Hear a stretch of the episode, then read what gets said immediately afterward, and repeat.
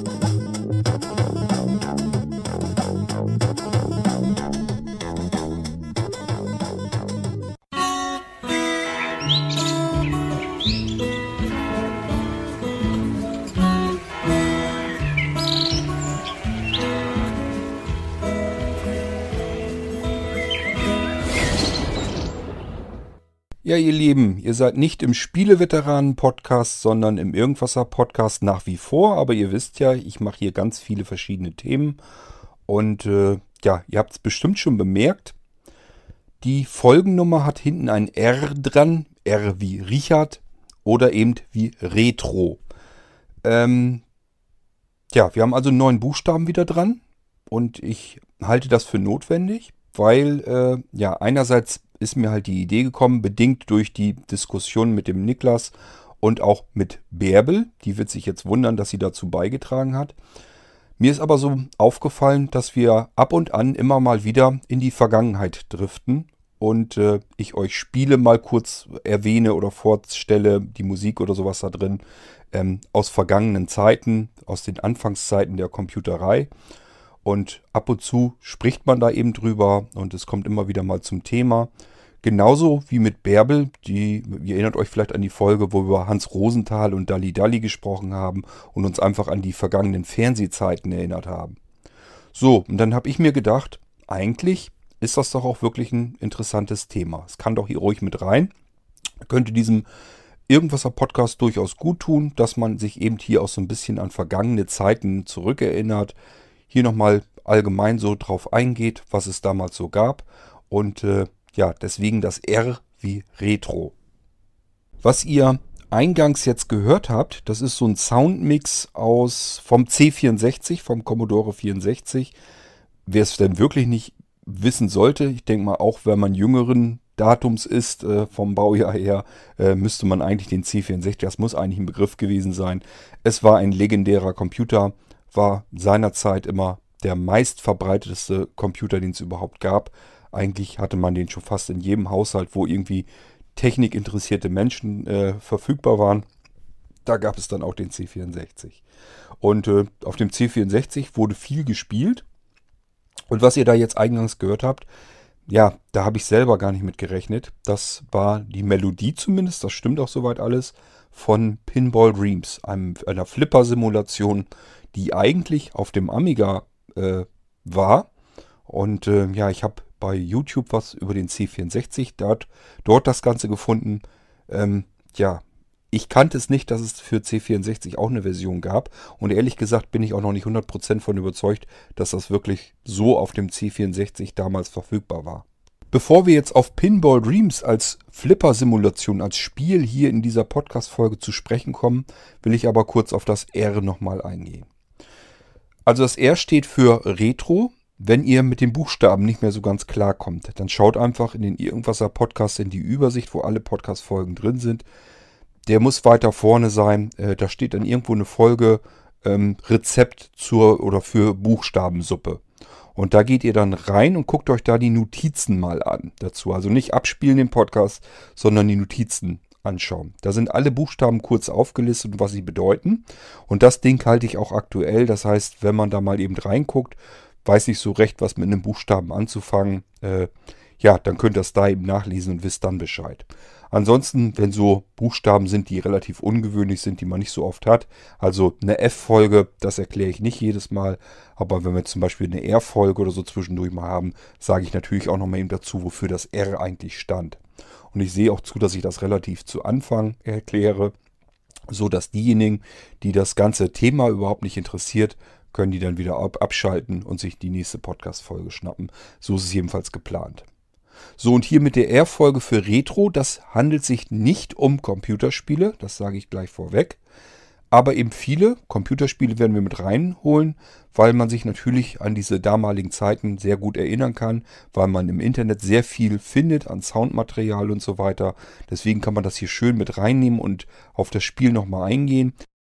Das sind dann natürlich hauptsächlich so Spiele und Spielereien, an die ich mich zumindest gut erinnern kann, die ich wahrscheinlich vielleicht sogar selber mal in dem Fall gespielt habe. Oder es geht eben auch um Fernsehen, um TV, um Kino.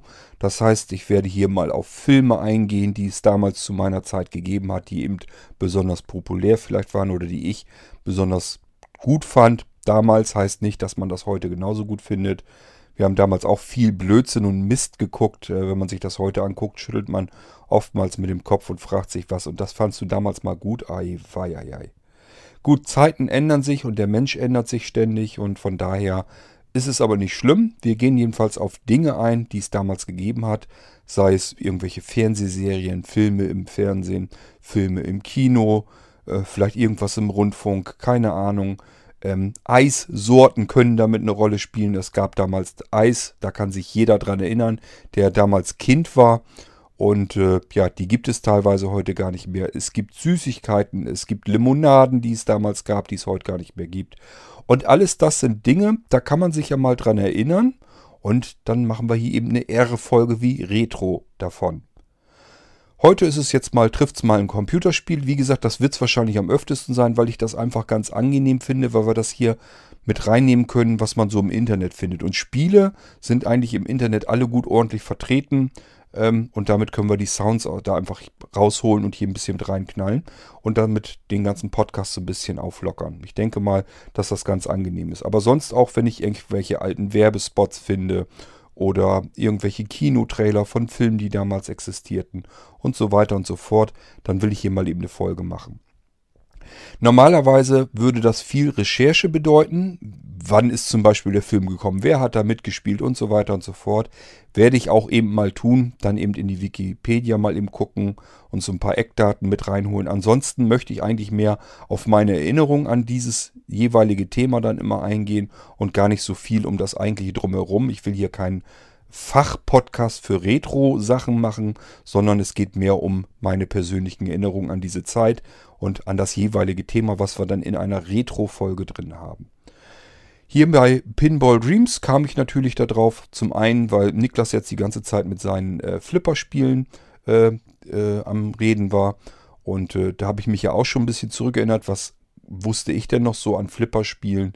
Wir haben ja damals viel in so Gaststätten oder so wirklich an richtigen, realen Flippern gespielt.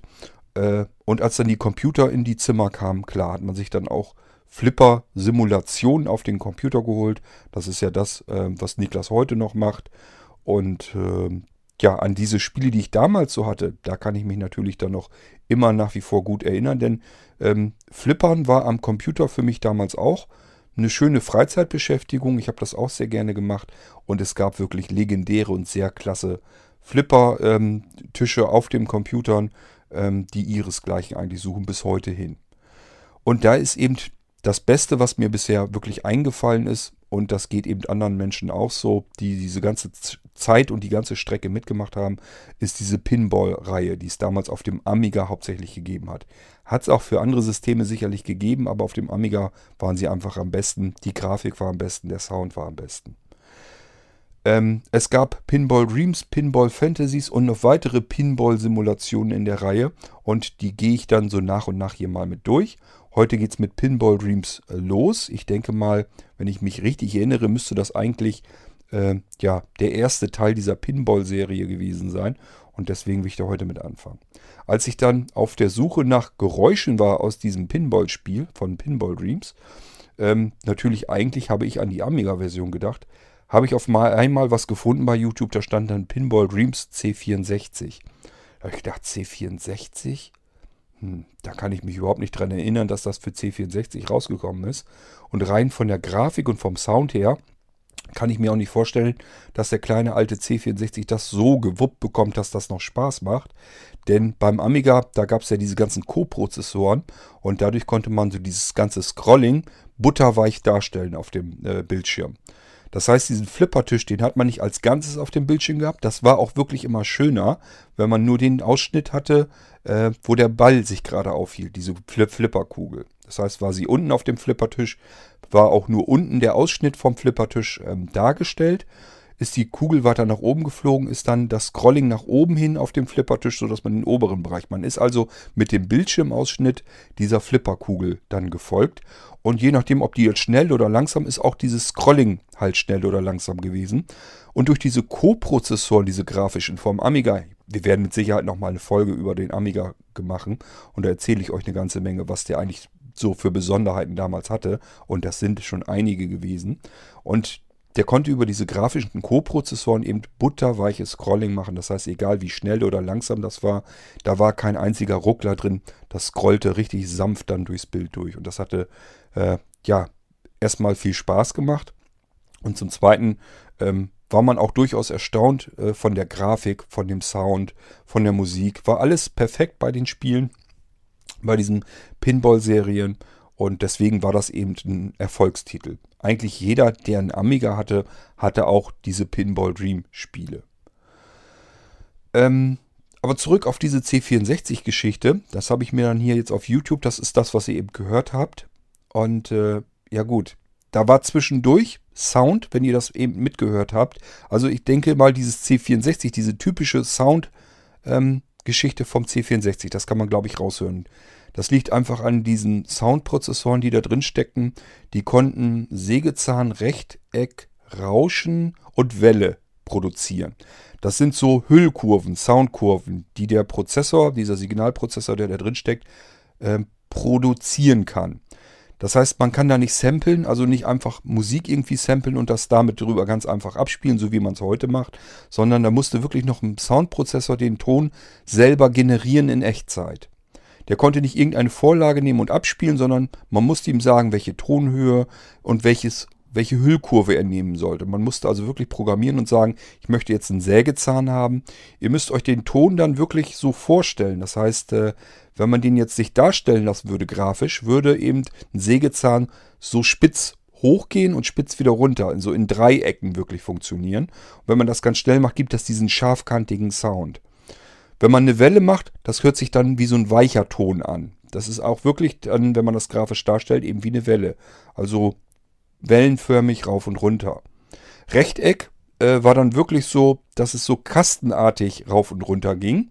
Und das Rauschen war eben so ein Grundrauschen, damit hat man so Schlagzeug oder wenn man irgendwie Wind oder irgendwie was generieren wollte, das hat man alles mit diesem Rauschen äh, gemacht als Ton.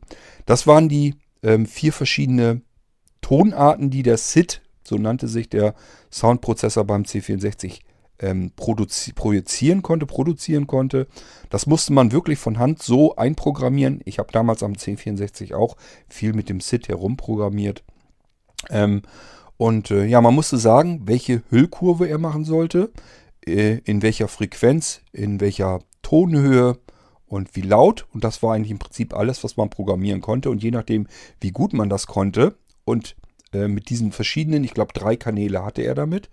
Und je nachdem, wie gut man mit diesen drei Kanälen herumexperimentieren konnte, hörte sich der Sound auf dem C64 mal sehr toll an und mal war es einfach nur Getute und Gequäke. Das hing wirklich sehr stark vom Programmierer ab.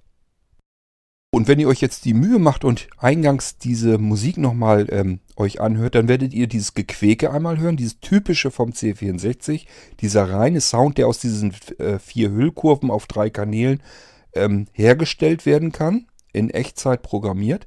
Und zwischendurch hört sich eher so an, als wenn das gesampelt ist. Also einfach so ein Schnipsel Musik, den Tonprozessoren äh, äh, einfach abspielen. Und das ist meiner Meinung nach ein Stück, das ist vom äh, Amiga dazwischen gesetzt. Wir kommen da gleich sowieso noch drauf, weil als nächstes die nächsten Sachen, die ich euch hier vom Pinball Dreams dann mit reinholen möchte in die Folge, die kommen dann wirklich vom Amiga, weil der, wie gesagt, der Sound den besten hatte damals zu der Zeit. Ähm, es gibt übrigens so ein Gerücht, dass damals ähm, die Ataris, Atari ST, dass der soundtechnisch dem Amiga überlegen sei.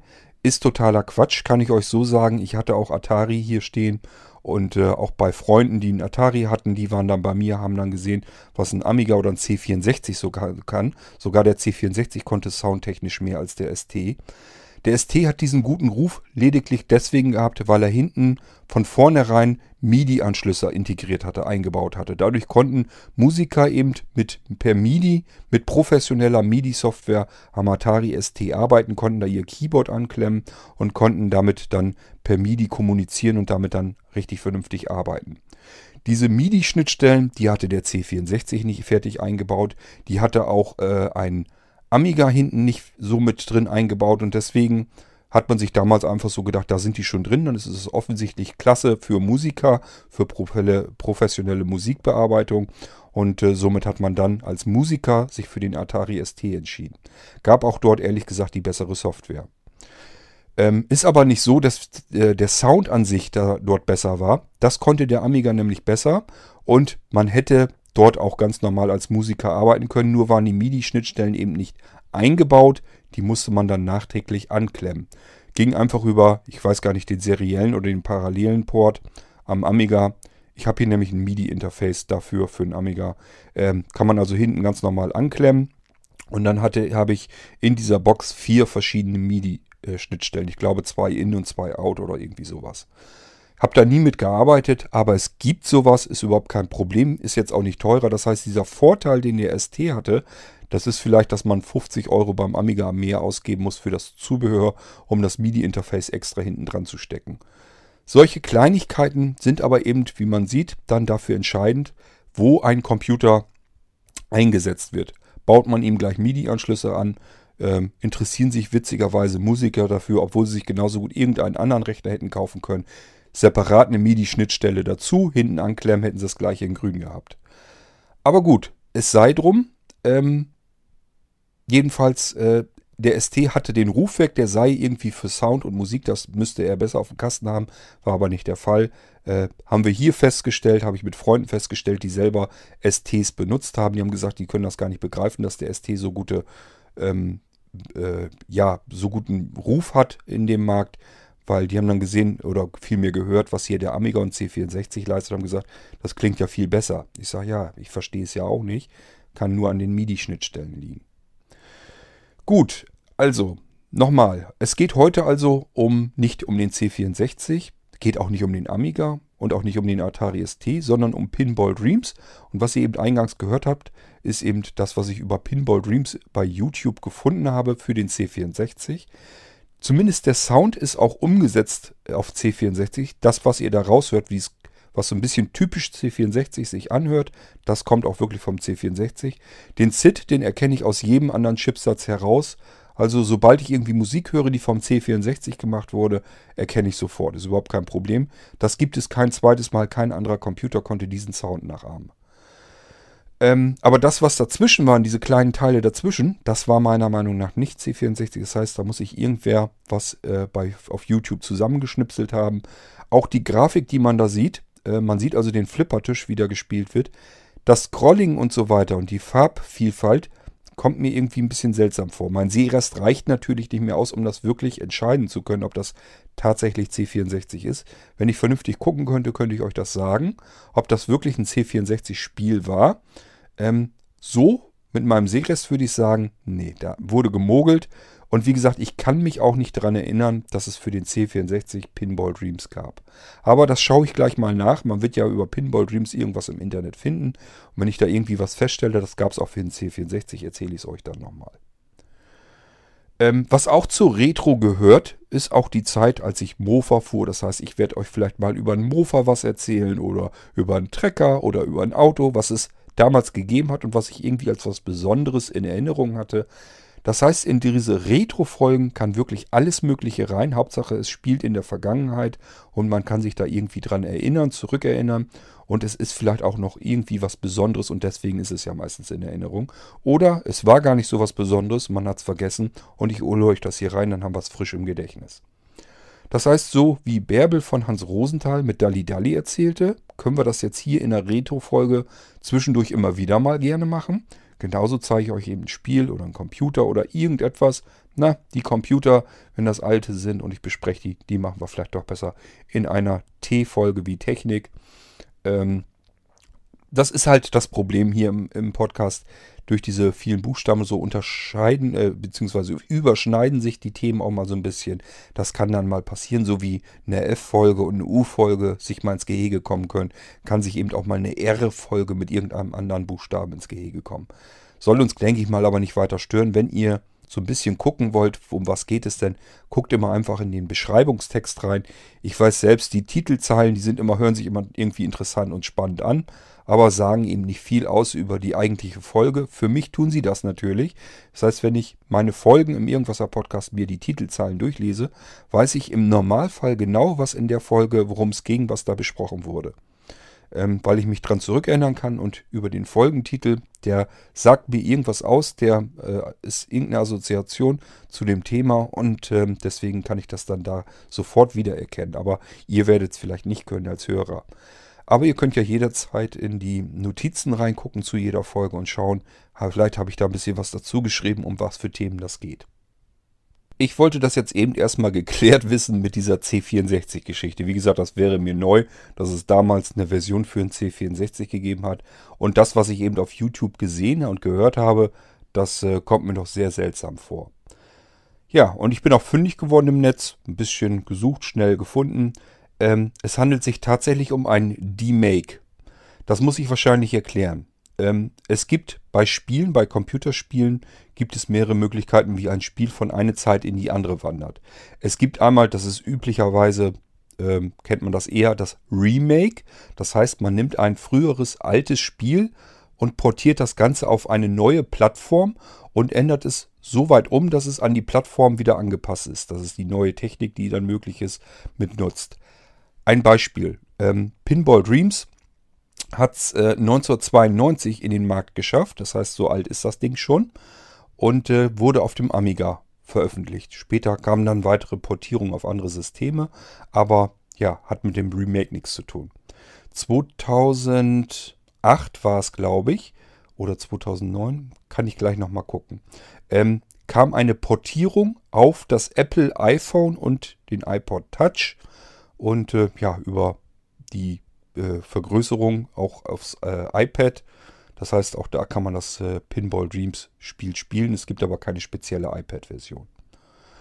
Ähm, das ist ein Remake. Da hat man das alte Spiel genommen, auf eine neue Plattform rübergeholt, eben äh, das Apple iPhone.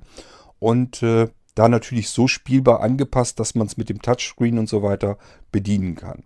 Das ist also ein Remake vom damaligen äh, Zustand, von den damaligen Computern rüber auf ein neues, moderneres Gerät und äh, unter ähm, Abänderung, damit man die neuen Technologien dieses Gerätes dann in dieses Spiel integriert. Dann hat man ein Remake.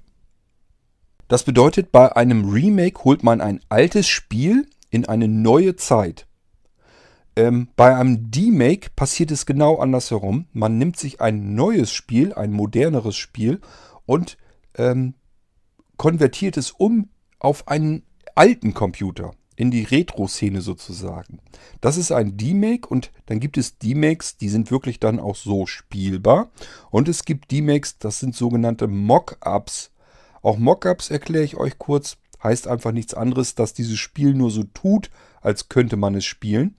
Ähm, das heißt, es ahmt das Spiel so ein bisschen nach, läuft im, sozusagen im Demo-Modus ähm, ahmt die Grafik nach, die Bewegung, die Musik, die Soundgeräusche und so weiter. Aber man kann damit nicht spielen. Das wäre dann ein Mockup.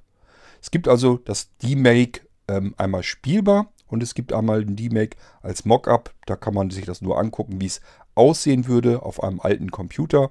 Aber man kann es nicht spielen. Ich hätte jetzt von mir her gedacht, okay, wenn das jetzt wirklich so ist, dass äh, Pinball Dreams auf dem C64 verfügbar ist, dann wird es wahrscheinlich ein Mockup sein, weil das sah eben schon nicht schlecht aus. Das Scrolling und so weiter, das war butterweich. Die Kugel hat sich sehr schön bewegt.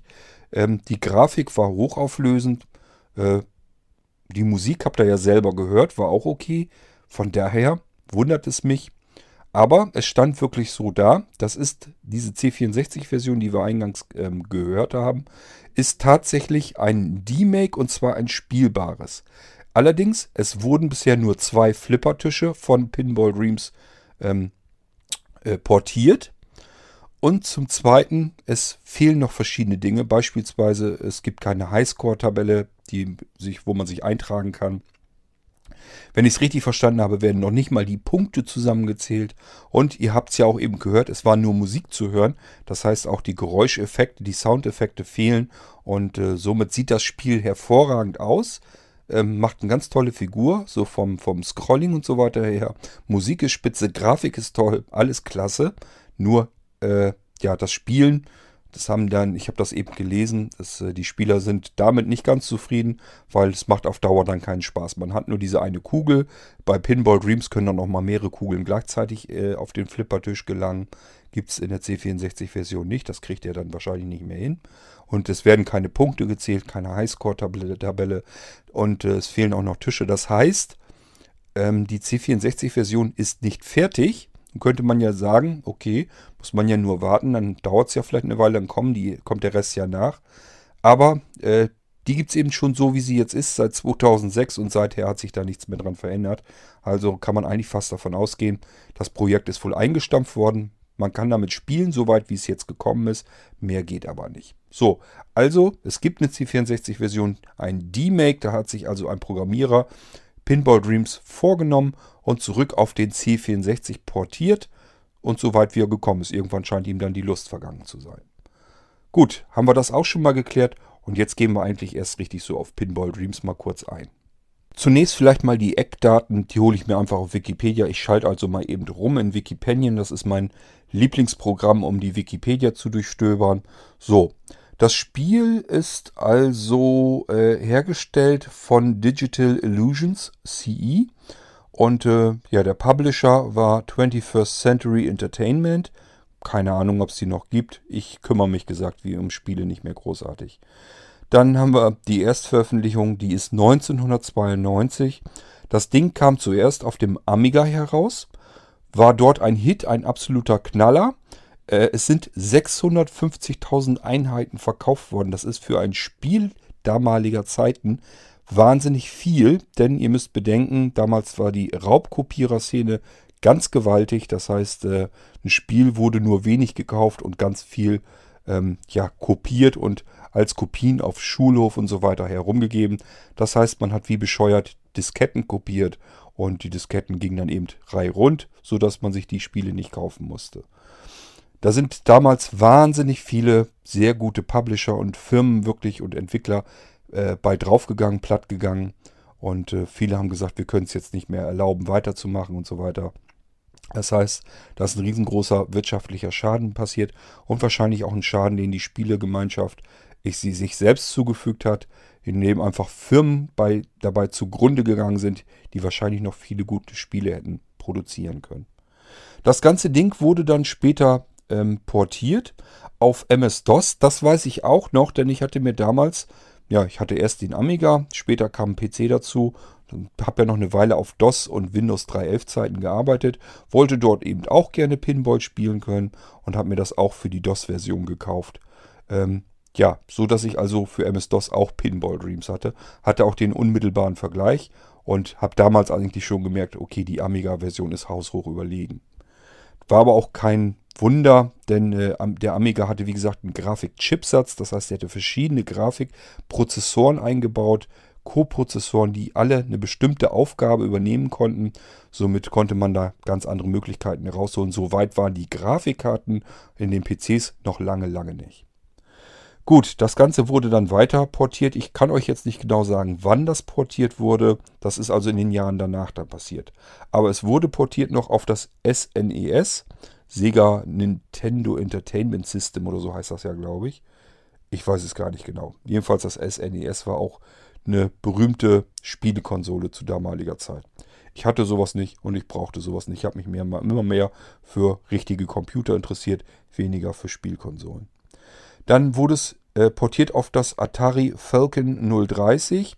War damals auch ein Flaggschiff von Atari, kurz bevor Atari das auch immer schlechter ging. Ähm, dann auf den Game Boy, den kennt wahrscheinlich jeder von euch, dieses kleine portable Spielding von Nintendo, das damals auf den Markt kam und auch recht erfolgreich war. Ich konnte es damals nicht verstehen, weil das war wieder pottenhässliche Klötzchen-Grafik.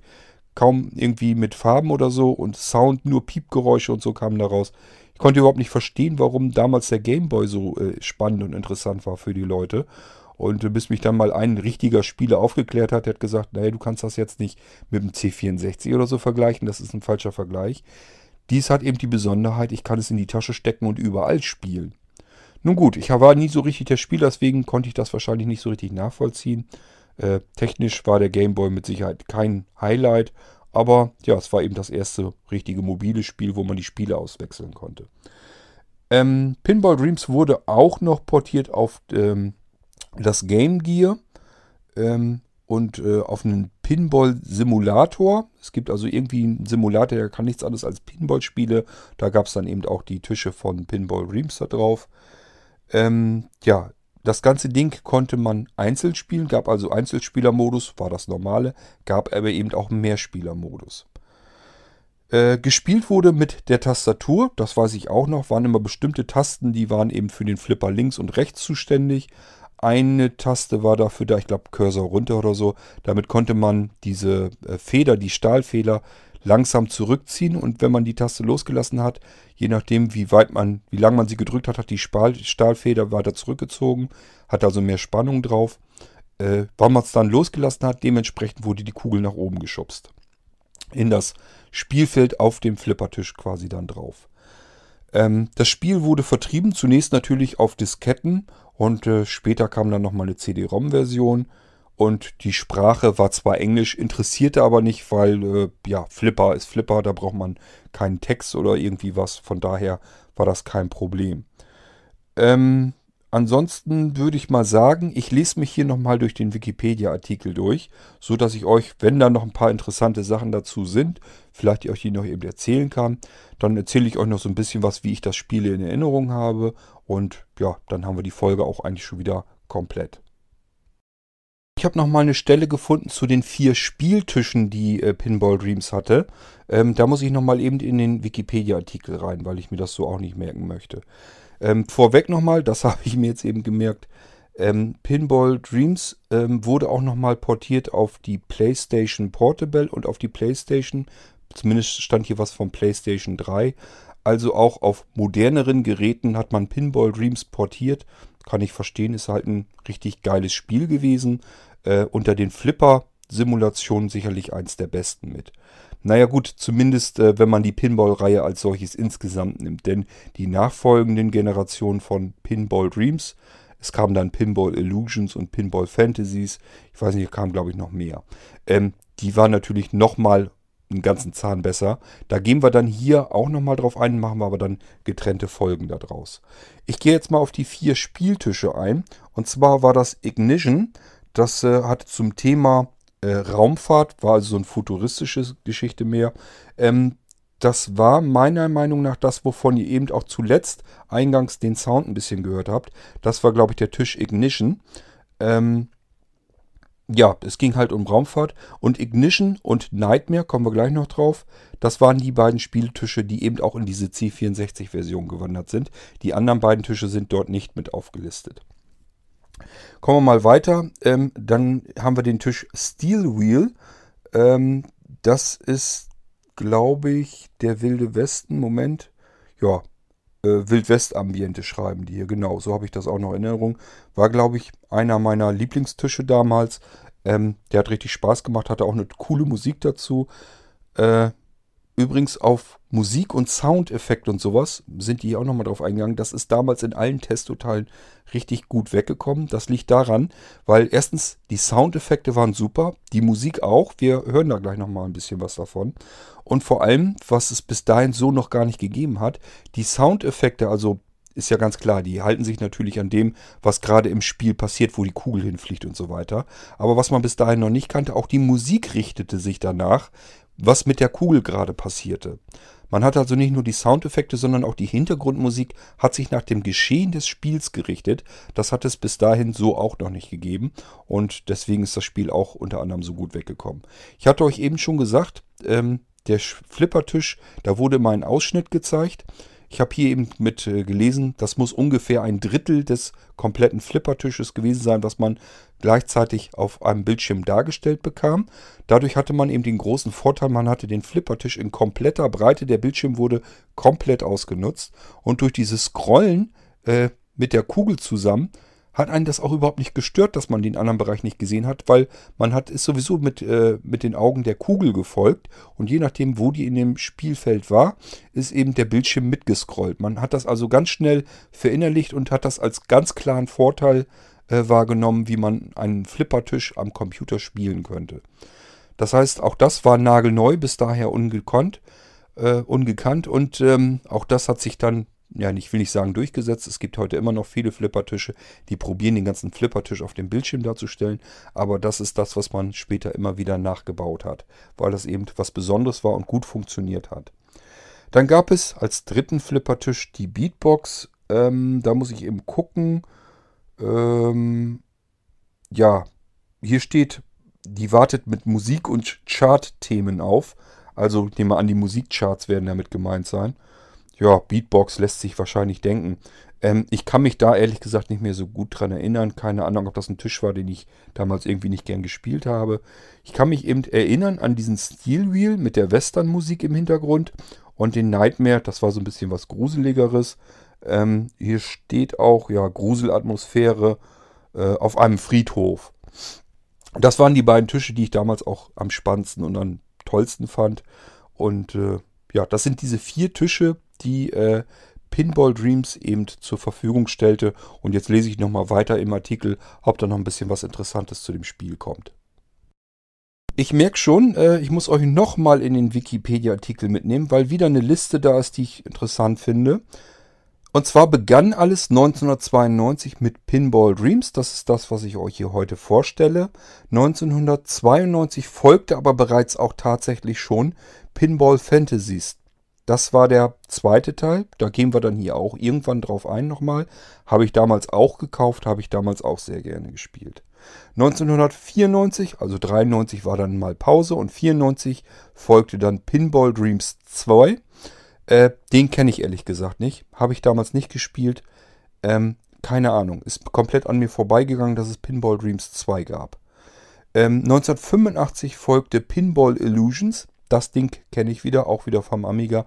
Und ich meine, ich hätte Pinball Illusions als äh, das beste Pinball-Spiel am Amiga ähm, in Erinnerung. Das heißt, das ist nochmal einen ganzen Zahn besser als Pinball Dreams und so weiter. Ich glaube, Pinball Illusions war dann ja auch ähm, mittlerweile für die neueren Amigas gebaut, für die neuen Generationen, den AGA-Chipsatz. Das ist ein erweiterter Grafik-Chipsatz und der konnte nochmal viel mehr herausreißen. Und deswegen ist Pinball Illusions, glaube ich, so ziemlich das Beste mit gewesen, was ich äh, in Erinnerung habe zumindest. 1995 kam dann aber auch noch Pinball Mania raus. Das meine ich, habe ich in Erinnerung, das war ein Flop, das war nicht so gut, das Ding. Ähm, ich meine, dass ich das irgendwie auch mir noch äh, geholt hatte und gespielt hatte und irgendwie tauchte das nicht ganz viel. Das war relativ lieblos dann gemacht, passte irgendwie gar nicht zu den anderen Pinball-Spielen. 1995 kam aber auch dann noch Pinball World heraus, kann ich mich wieder gar nicht dran erinnern. 1996 kam Pinball 3D VCR raus, kann ich mich auch nicht dran erinnern. Gut, 1996, ich muss überlegen, doch ein Amiga hatte ich da noch, aber ich habe mich dann ehrlich gesagt für Spiele auch ganz schnell gar nicht mehr interessiert. Aber den nächsten zum Beispiel, den kenne ich dann wieder, 1996 Slam Tilt. Bin mir nicht ganz sicher, ich glaube, als ich mir damals den Amiga 1200 dann wieder neu gekauft hatte, war das irgendwie mit dabei oder so. Da war irgendein Pinball-Spiel dabei. Das war so lala, das ging so. Und ich bin am überlegen, ich glaube Slam Tilt, da musste ich damals auch einen Artikel drüber schreiben. Ähm, ich habe ja für verschiedene Computerzeitschriften auch damals schon gearbeitet. Und ich glaube, über Slam Tilt musste ich auch was schreiben, habe ich auch getestet und musste da einen Artikel drüber schreiben. 1996 kam dann auch nochmal Pinball Construction Kit. Dem Namen nach würde ich sagen, damit konnte man seine eigenen Flippertische selber basteln. Aber nun gut, äh, das kannte ich dann auch nicht mehr. Von daher kann ich euch da nichts zu sagen.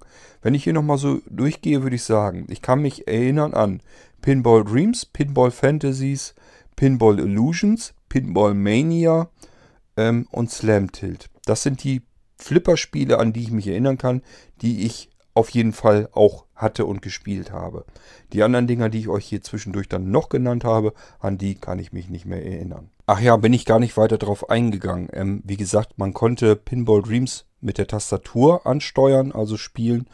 Ähm, ich weiß gar nicht mehr genau. Irgendwie unten links und unten rechts die Tasten, die waren, glaube ich, dafür da, um die jeweiligen Pedals, also diese Flipper, die eigentlichen äh, Elemente im Flipperspiel äh, ansteuern zu können, also dass sie hochgeschossen werden ähm, Cursor runter, meine ich, ich, hätte ich so in Erinnerung, wo man eben diese Stahlfeder runterziehen kann, hatte ich euch ja erzählt. Aber was ich eben vergessen hatte noch zu erwähnen, äh, mit, dem, mit der Leertaste konnte man an dem Flippertisch ruckeln. Das war deswegen interessant, weil es diesen Center Pix oder wie man das Ding nennt, ähm, ja, ihr müsst euch vorstellen, zwischen den beiden Pedals, diese Flipper-Dinger, ist halt die Stelle, wo, der, wo die Kugel nach unten hin durchfallen kann. Dann hätte man das Spiel in dem Moment verloren und die Kugel ist halt dann weg. Die muss man oben im Spielfeld immer weiter äh, halten und wenn die zwischen diese Pedals fällt, ist er halt verschwunden. So, damit die nicht gleich so durchrutschen kann, hat man bei realen Flipper-Spielen unten solch einen Center-Pick gemacht, damit die Kugel, wenn die mitten reinfällt, nicht gleich sofort einfach so da runterfällt, sondern nochmal so ein bisschen hochspringt, dass man zumindest nochmal eine kleine Chance hat, die Kugel wieder äh, im Spielfeld zu halten. Das heißt, wenn die geradeaus so runterfällt, war das bei vielen Flippertischen damals immer sehr ärgerlich, weil die Kugel ist runter, man hat einfach geradlinig runtergerutscht, man konnte da mit den Flipper-Dingern nicht rankommen und war dann einfach ärgerlich, weil man hätte überhaupt keine Chance gehabt. Das hat man mit diesem Center Picks eben ähm, verhindern können, weil die Kugel ist dann gerade runter, ist dann dieses, dieses Ding noch gegengekommen und nochmal hochgehüpft ein bisschen. Und wenn man dann ein bisschen geschickt war, konnte man eben äh, diese Kugel dann nochmal wieder ähm, mit, dem, mit dem Flipper erwischen und wieder nach oben schießen. So, wenn die jetzt ganz blöd kam oder irgendwie zu sanft runter oder so, dann ist die da drauf, aber ist nicht weit genug, dass man mit dem Flipper drankommt und dann konnte man so ein bisschen an dem Flippertisch nochmal herumruckeln. Das waren ja einfache mechanische Tische wirklich. Und wenn man daran rumgeruckelt hat, dann ist diese Kugel nochmal so ein bisschen, vielleicht ein paar Zentimeter nach links oder rechts geflogen und das hatte dann den Vorteil, dass man dann mit dem Flipper einfach das Ding wieder erwischen konnte, wieder nach oben schießen und die Kugel war dann nicht verloren. Das wollte man auf den Computersimulation natürlich ebenfalls so simuliert bekommen und hat dann ja die Leertaste dafür genommen, um dieses Geruckel an dem ganz kompletten Flippertisch eben nachzuahmen. Das hat es dann auch gegeben. Der ganze Bildschirm wackelte dann so ein bisschen, die Kugel dann auch. Und wenn man Glück hatte, konnte man die dann auch wieder erwischen und wieder ins Spielfeld schießen. Ähm, ja, das ist die Ansteuerung. Ansonsten habe ich eben nochmal nachgelesen, ich hätte es so aus dem Kopf nicht gewusst, sind auf zwei Disketten hat man das Ganze ausgeliefert. Ihr müsst euch das mal vorstellen, vier Flipper-Spiele, vier Flipper-Tische mit der Musik und der Sound, dem Sound, äh, den ich euch gleich nochmal hier raussuchen werde, den hört ihr gleich nochmal.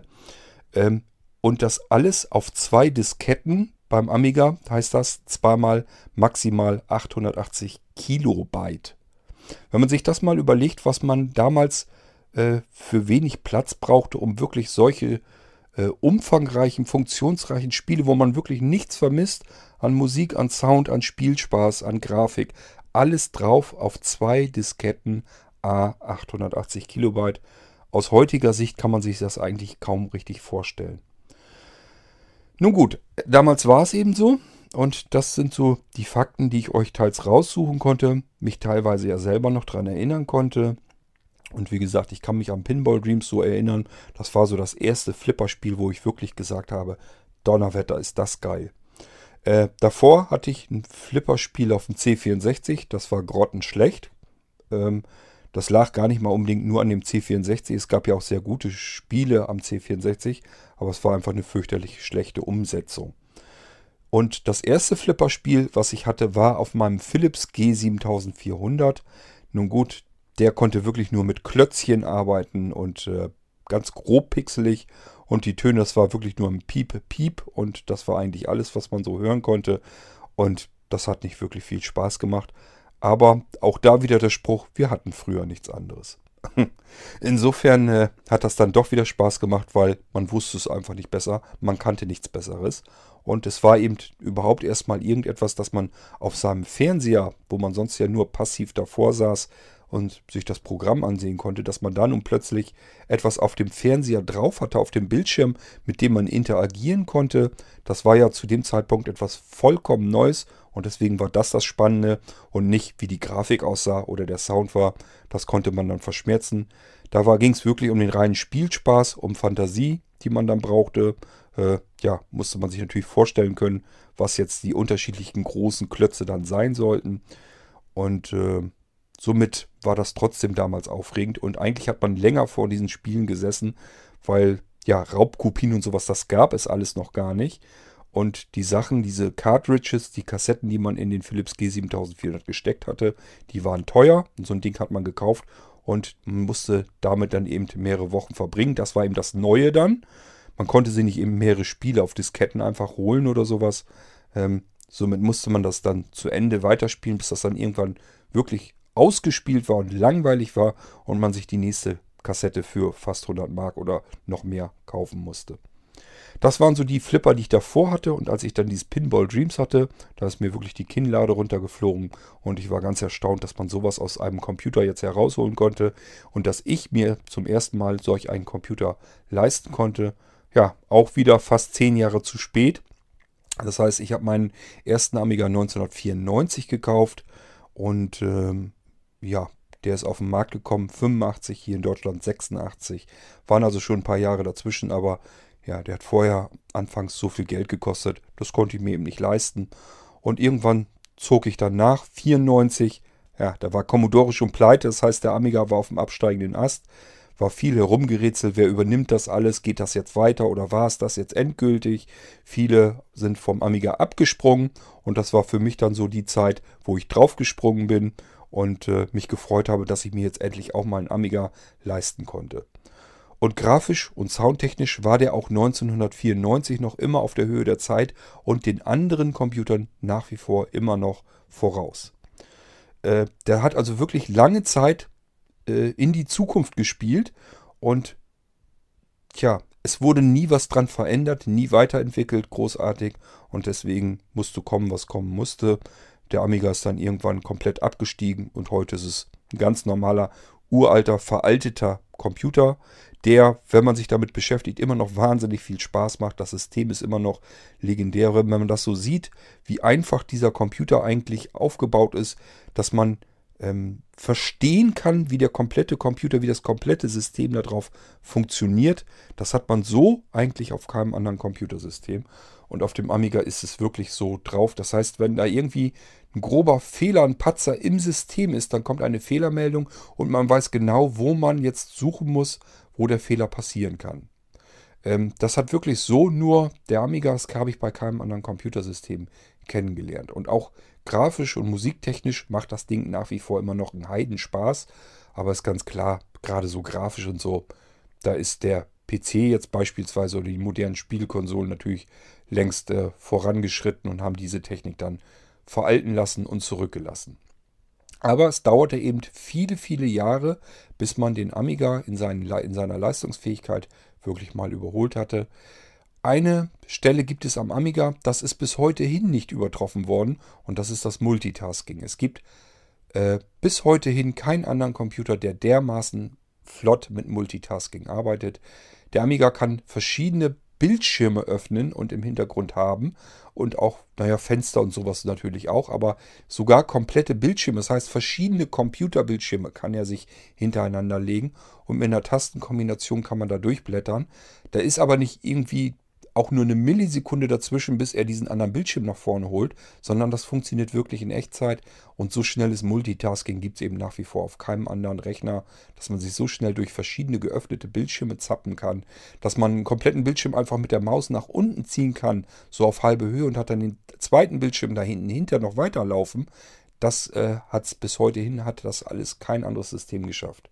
Gibt also auch heute sogar noch Technologien, die der Amiga nach wie vor noch besser drauf hat als die Computersysteme, die man heute sonst hat. Äh, ansonsten natürlich, wie gesagt, hoffnungslos technisch veraltet und ähm, gut, aber das ist eine andere Geschichte, die ich euch ein andermal erzählen will, wenn es mal um den Amiga geht. Ich habe ja noch die T-Reihe jetzt am Laufen, die wir angefangen sind mit der CD. Die habe ich, da bin ich gestern mit angefangen. Und wir kommen aufs CD-TV. Das ist letzten Endes auch nichts anderes als ein Amiga in einem anderen Gehäuse mit einem zusätzlichen CD-ROM-Laufwerk eingebaut. Und somit kommen wir schon so ein bisschen Richtung Amiga mal reingerutscht. Aber ich werde euch sicherlich die komplette Geschichte des Amigas nochmal in einer anderen Folge dann erzählen. Danach ist dann ja erstmal nach dem CDTV ein Philips CDI dran, weil ich euch diese spezial, speziellen ja, Computer sind es eigentlich genau genommen noch nicht mal. Zumindest sollte, wollten sie so nicht äh, verkauft werden damals. Die beiden Hersteller, Commodore und Philips, wollten sie als was ganz Neues auf den Markt bringen. Und äh, gut, Deswegen will ich da zuerst drauf eingehen und dann nehmen wir uns noch so ein paar alte Rechner auch mal vor. Das heißt, da kommt noch ein bisschen was, aber jetzt kommt eben diese R-Folge noch dazu, beziehungsweise die mehreren Folgen, die dann dazukommen. Im Moment, jetzt haben wir mal ein Spiel, kann aber wie gesagt, kann auch mal was ganz anderes sein. Und das Schöne ist, wenn ich da Retro-Sachen oder so, da findet man relativ gut was im Internet und überall, wo ich so ein paar Schnipsel finde, hole ich uns das hier als Auflockerung mit rein. Und das will ich jetzt eben mit Pinball Dreams hier auch machen. Das heißt, ich werde gleich bei YouTube noch gucken, gibt genug Material über Pinball Dreams und wenn da was Schönes ist, wo man so ein bisschen mal durchgehen kann durch die verschiedenen Musikstücke der Tische, vielleicht so ein paar Soundeffekte oder sowas, dann will ich das hier mal mit reinschnippeln. Weiß nicht, wie lange das dauert, kann ein paar Minuten dauern. Danach verabschiede ich euch noch. Ja, und dann haben wir die R-Folge, unsere erste Retro-Folge hier im Irgendwasser Podcast bereits voll. Okay, also, als nächstes hört ihr jetzt so ein bisschen, was ich auf YouTube über Pinball Dreams noch so finden kann. Natürlich soundtechnisch. Es ist nicht von der Qualität her immer super. Ihr müsst das verstehen, das ist technisch, wäre mir das zu aufwendig. Das heißt, ich mache jetzt nichts anderes, als es äh, hier am iPad über YouTube abzuspielen. Das iPad ist verbunden mit meinem Amazon Echo hier und wenn ich dann das hier ähm, abspiele, halte ich einfach das Mikrofon, in das ich hier jetzt auch reinspreche, halte ich nur Richtung Lautsprecher. Mehr mache ich nicht. Deswegen ist die Soundqualität jetzt nicht so ganz große Klasse, aber ich habe mir das angehört. Man kann es sich eigentlich ganz gut antun. Auch mit Kopfhörer hört sich noch so weit an, dass man nicht sagt, das klingt jetzt ganz fürchterlich. Ähm, na gut, gerade bei den Retro-Geschichten oft ist da noch wirklich so ein Knasten, Knicksen und Knastern und so weiter und Rauschen und so mit drin, weil das dann ganz komisch aufgezeichnet wurde. Aber ich denke mal, um zu vermitteln, wie sich das damals alles so angehört hat, dafür reicht es eigentlich. Gut, hört mal jetzt so ein bisschen rein in die Sounds und die Musik von Pinball Dreams. Und danach hören wir uns nochmal kurz wieder. Äh, ja, und dann haben wir die Retro-Folge auch voll. Also viel Spaß erstmal mit Pinball Dreams.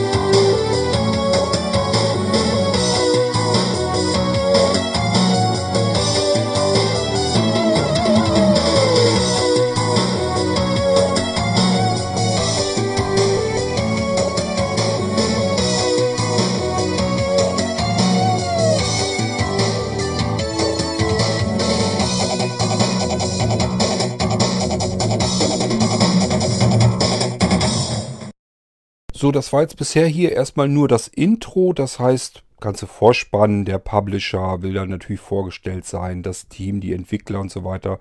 Läuft ein Scrolling durchs Bild. Und zuletzt werden dann so die Tische gezeigt, zur Auswahl hergegeben. Ähm, in dem Beispiel hier, in dem YouTube-Video, will man erst nochmal das Musikstück da komplett durchgehen lassen. Deswegen äh, geht das jetzt erstmal so noch eine Weile weiter auch. Und man kann sich also für diese vier Spieltische entscheiden. Wenn man jetzt nichts weiter tut, was der Spieler in dem Fall in dem Demo hier nicht gemacht hat, ähm, werden die Tische nochmal so gezeigt. Das heißt, wie so eine kleine Dia schon mal so ein bisschen durchgezeigt, so ein bisschen Vorgeschmack gemacht. Kommen wir mal auf den ersten Tisch jetzt. Ähm, das heißt, wir schalten uns jetzt rüber zu den ersten Tisch. Das ist der Ignition, ähm, wo es um das Thema Zukunft geht, Science Fiction. Und äh, ja, hören wir uns mal an, wie sich dieser Tisch dann beim Spielen anhört. Thank you.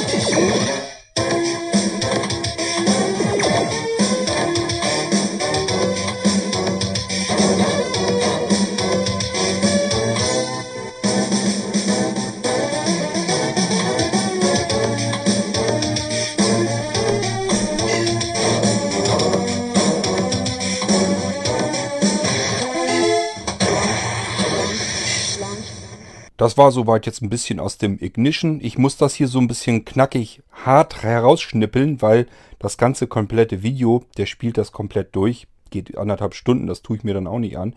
Ich muss also einfach so ein bisschen vorscrollen und hoffen, dass ich den Tisch dann irgendwo erwische. Das heißt, die spannendsten Stellen sind wahrscheinlich hier jetzt natürlich nicht mit drin. Aber es geht ja auch nur so darum, damit man den Sound nochmal so ein bisschen hört diejenigen unter euch, die vielleicht mal dieses Pinball Dreams irgendwann gespielt haben, können sich vielleicht an diese Sounds und die Musik und so weiter zurückerinnern. Das ist so das, was ich eigentlich hiermit äh, tun möchte hier im Podcast. Und für diejenigen, die sich einfach für Spiele interessieren und so, vielleicht ist das für die auch mal interessant, wie das damals sich so angehört hat äh, mit den ersten richtig coolen Flippertischen. Ähm, tja, und wir kommen mal auf den zweiten Tisch. Das ist der Steel Wheel. Das war, da kann ich mich noch gut erinnern, das war eigentlich so mein Lieblingstisch damals. Ging es um den Wilden Westen. Gefiel mir einfach von den Sounds her am besten. Von dem Spieltisch an sich her, da war viel los. Äh, da war die Kugel ständig beschäftigt. Es gab mehrere Ebenen und so weiter und so fort. Also für mich war das eigentlich so der bevorzugte Flippertisch. Und wir hören da mal kurz eben rein.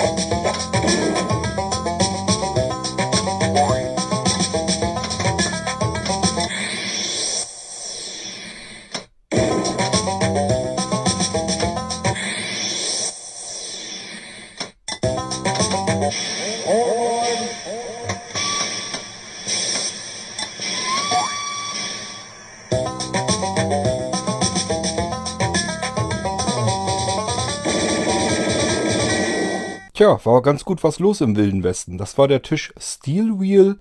Ähm, das war der zweite Tisch. War auch wirklich von oben von der Reihenfolge. Das heißt, der Spieler, der das Demo aufgezeichnet hatte hier, der hat das wirklich der Reihe nach durchgespielt. Das war Steel Wheel, der Western-Tisch. Und jetzt gehen wir in den dritten Tisch. Ähm, das war die Beatbox, genau. Äh, die hören wir uns gleich mal an. Ihr habt ja jetzt eben schon mitbekommen, so, diese Musik habt ihr ja gemerkt, die wird dann unterbrochen und irgendwie setzt sie an einer anderen Stelle dann wieder an und das äh, richtet sich alles nach dem aktuellen Spielgeschehen. Das ist eine Geschichte, die kannte man bis dahin überhaupt nicht. Und äh, ja, ich hoffe, euch ist das auch so ein bisschen aufgefallen. Das war also wirklich damals schon was Besonderes und das Spiel hat wirklich allein deswegen schon viel Spaß gemacht, weil diese ganzen Sound und Musik, das hat sich alles eben nach der Spielkugel gerichtet, wo die gerade am Wickel war, was man dann gerade gemacht hat. Das hat das alles dieses Spielerlebnis noch mit unterstützt und deswegen hat damals äh, Pinball Dreams war wirklich revolutionär unter den Spieltischen. Das kannte man so in der Form bisher eben überhaupt nicht. So, und wir gehen jetzt mal in den Beatbox-Tisch herein. Das ging ja um Charts, um Musik und sowas alles. Ähm, das ist der dritte Tisch und den hören wir uns jetzt mal kurz an. Thank you.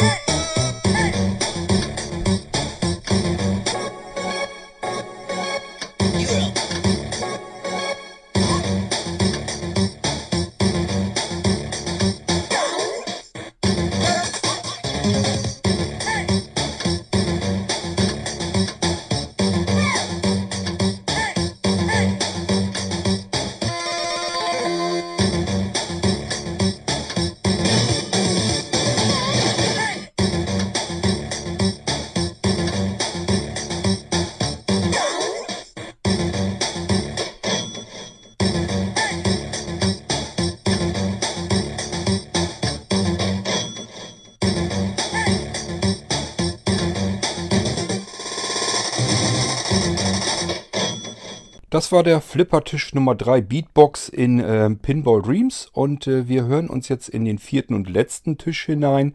Der hieß Nightmare und da ging es von der Kulisse her, war alles ein bisschen düsterer gehalten, war ein bisschen schauriger alles angemalt, die Grafik, also der Spieltisch, ähm, auf dem man flipperte. Und es ging einfach um ja, eine Friedhofsumgebung. Somit haben wir es auch mit entsprechender Kulisse, Geräuschkulisse auch zu tun. Und ja, hören wir mal rein in den Nightmare-Tisch. Oh.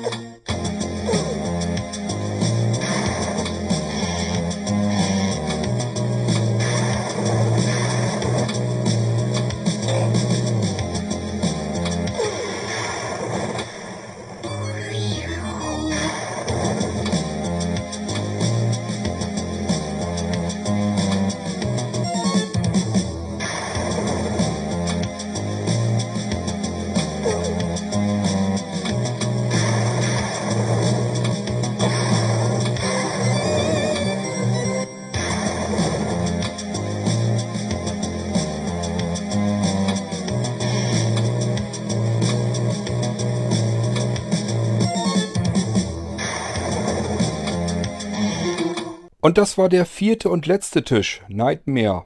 Ähm, tja, Albträume konnte man da eigentlich nicht bekommen. So gruselig war es dann auch wieder nicht. Aber gut, es waren die vier Spieltische, die ich euch dann eben vorstellen wollte aus Pinball Dreams. Mit diesen vier Spieltischen, dadurch, dass das Spiel so flexibel, so, so, so äh, reich an Details und so war, war das eigentlich kein Spiel, auf dem Langeweile äh, entstand. Man hatte vier verschiedene Spieltische und hat einfach eine ganze Zeit lang wirklich geflippert. Auch ähm, im Mehrspielermodus, das heißt, wenn man mit mehreren dran gespielt hatte, ähm, hat es natürlich noch mehr Spaß gemacht. Es war jedenfalls, ja, äh, Niklas würde jetzt wieder sagen, er sieht das nicht als Ersatz. Für uns war es wirklich ein guter Ersatz für die Flippertische, die eben irgendwo standen. So ein Ding konnte man sich zu Hause eben nicht hinstellen. Das heißt, wir hatten bei uns in der, im, im Freibad hatten wir einen Flippertisch, da haben wir dran gespielt äh, im Sommer. Und äh, auf dem Weg von der Schule nach Hause weiß ich, dass wir noch ab und an mal dort in die Gaststätte eingekehrt sind, haben uns eine Cola bestellt oder so oder ein Eis geschleckert.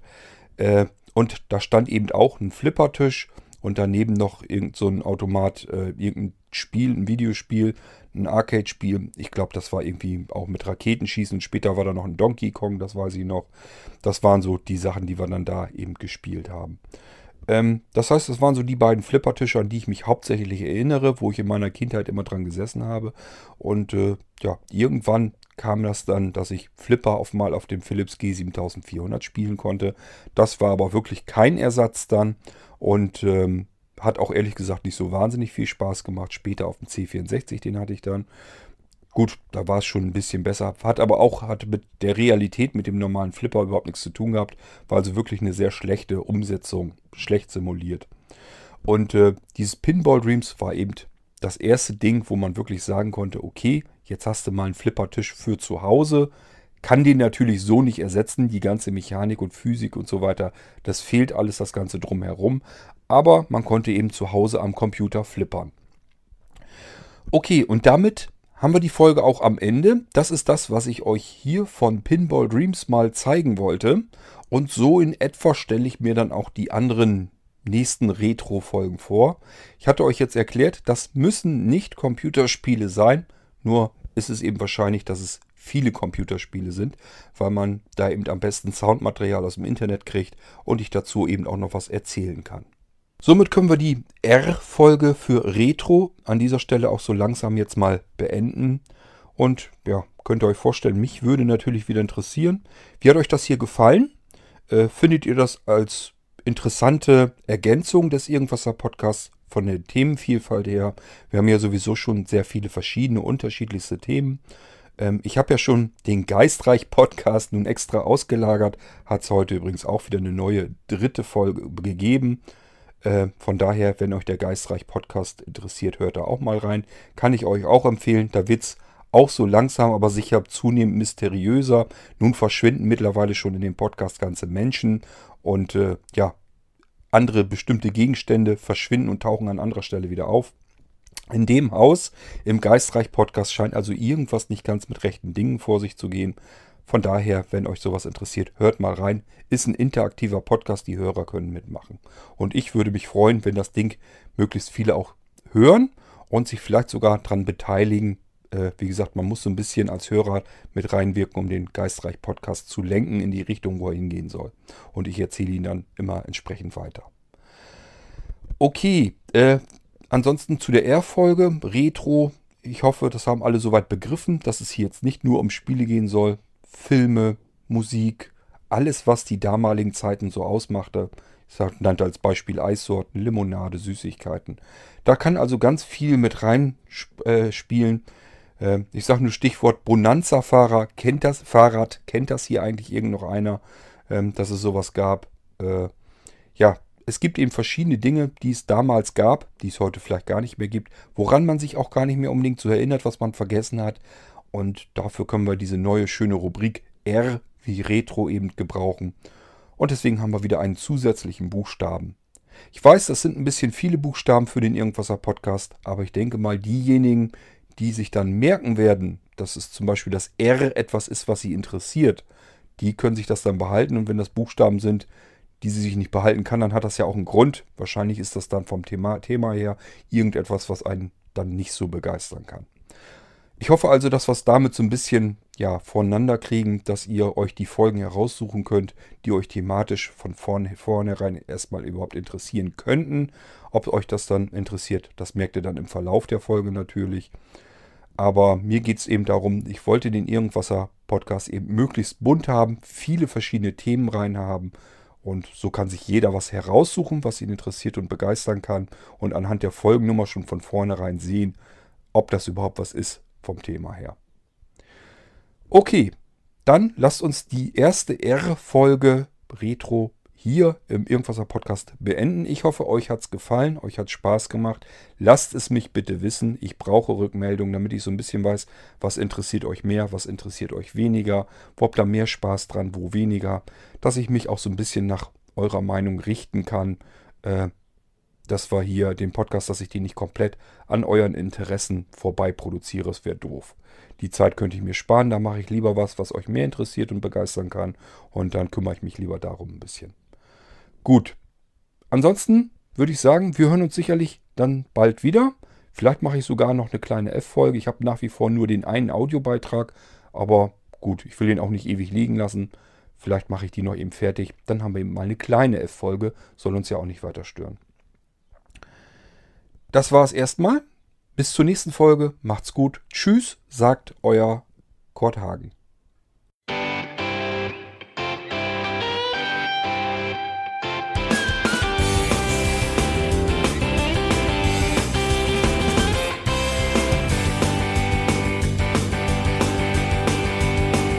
Du hörtest eine Produktion von Blinzeln Media. Wenn du uns kontaktieren möchtest, schreibe eine Nachricht an podcast.blinzeln.org oder über unser Kontaktformular auf www.blinzeln.org. Blinzeln schreibt man in unserem Fall übrigens immer mit einem D in der Mitte. Sprich unter 05165 439 461 auch gern einfach auf unseren Podcast Anrufbeantworter. Dann können wir deinen Audiobeitrag in einer unserer nächsten Sendungen verwenden. Für Lob, Kritik und eine Bewertung bei iTunes danken wir dir und freuen uns, wenn du auch bei unserer nächsten Sendung wieder mit dabei bist.